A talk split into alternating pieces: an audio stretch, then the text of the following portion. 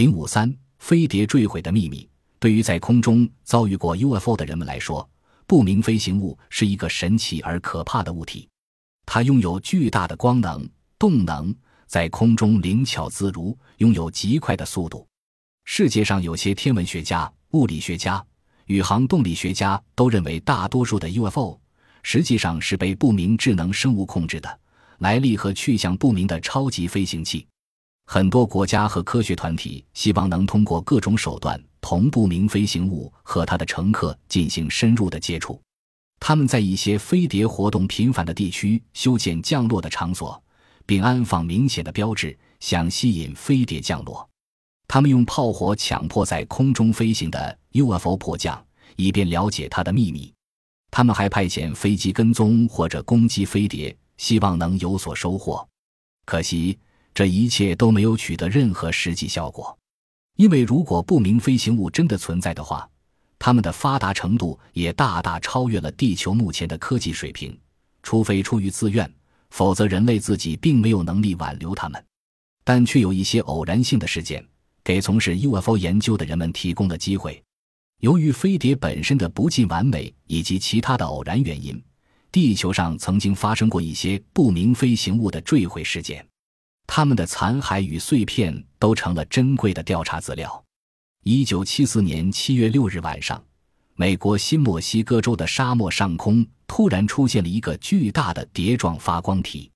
几乎同时，在离罗斯威尔地区不远的牧场附近，一声巨响，发生了强烈的爆炸。牧民们听到这个可怕的声音后，都跑了出来。他们一下子惊呆了。他们看到。在牧场周围莫名其妙地覆盖着一层奇怪的碎片，谁也弄不清究竟发生了什么。没过几天，附近空军基地的一名军官公然宣称，他们那里有许多遇难飞碟的残片。紧接着，美国政府立刻对这则耸人听闻的声明进行了辟谣，并且告诉广大公民，那些碎片只是一些气象探测器的残片。但是，当地的居民们断定。那并不是什么气象探测器，而是真正的飞碟，因为他们看见军方当时很快就运走了所有的残片和宇宙飞行员的残骸，并且把那么珍贵的物品都送到了一个秘密的地方，并对他们进行研究。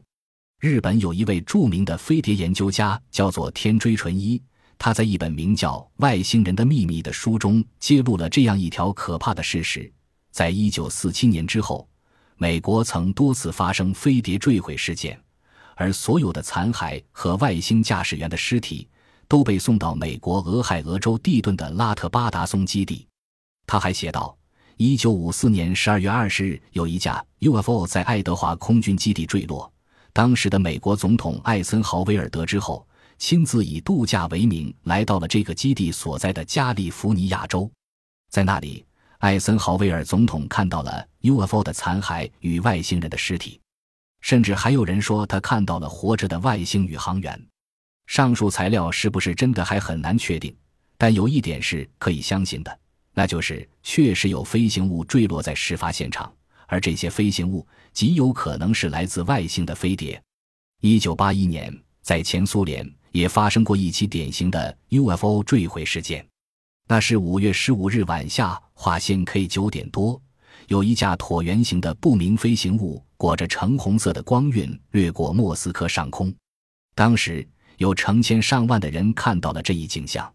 十六日，西方各国的报纸都报道了这个事件，引起了全世界关心飞碟的人们的注意。在十六日晚上，前苏联的天体物理学家齐盖尔却得知了一个令人吃惊的消息。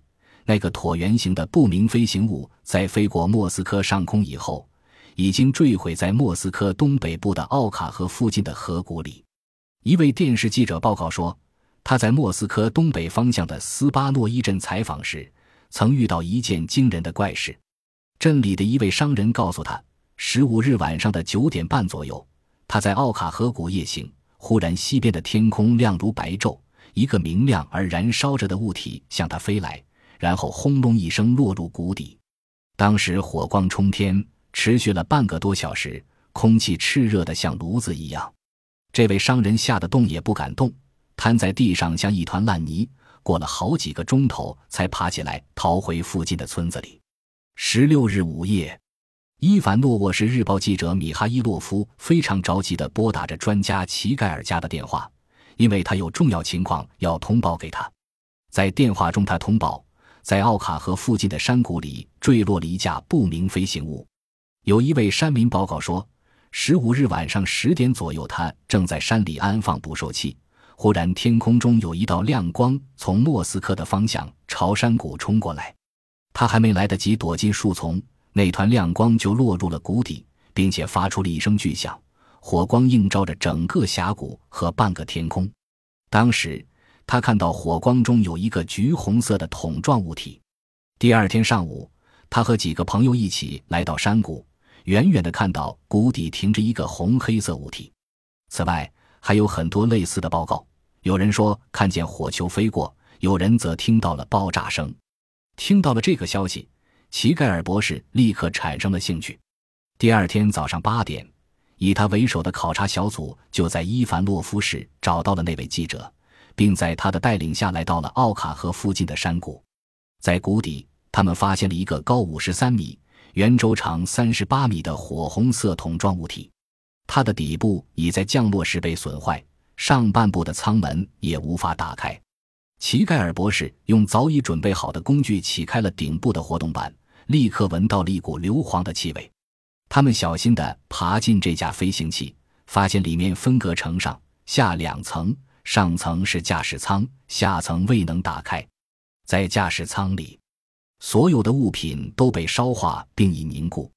最令人吃惊的是，有两具已经被烧成枯炭的人形尸体，但无法辨认他们的面部和四肢。考察小组在现场拍了很多照片，并且发现了几枚碎片，把他们带回了莫斯科。在莫斯科工学院的实验室里，专家们测定了这种金属的成分，它是一种铝镁合金，其中镁占百分之五十三，而在地球上。任何铝镁合金中镁的含量都超不过百分之五，可见这种金属并非来自地球。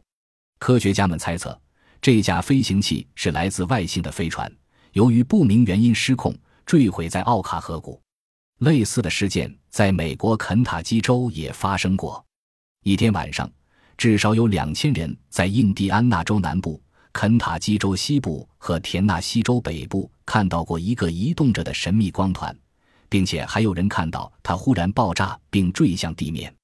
第二天早上，二十三岁的猎人马逊在肯塔基州西南部山林里捕捉野兔的时候，发现前面的空地上有一大堆烧焦的残骸。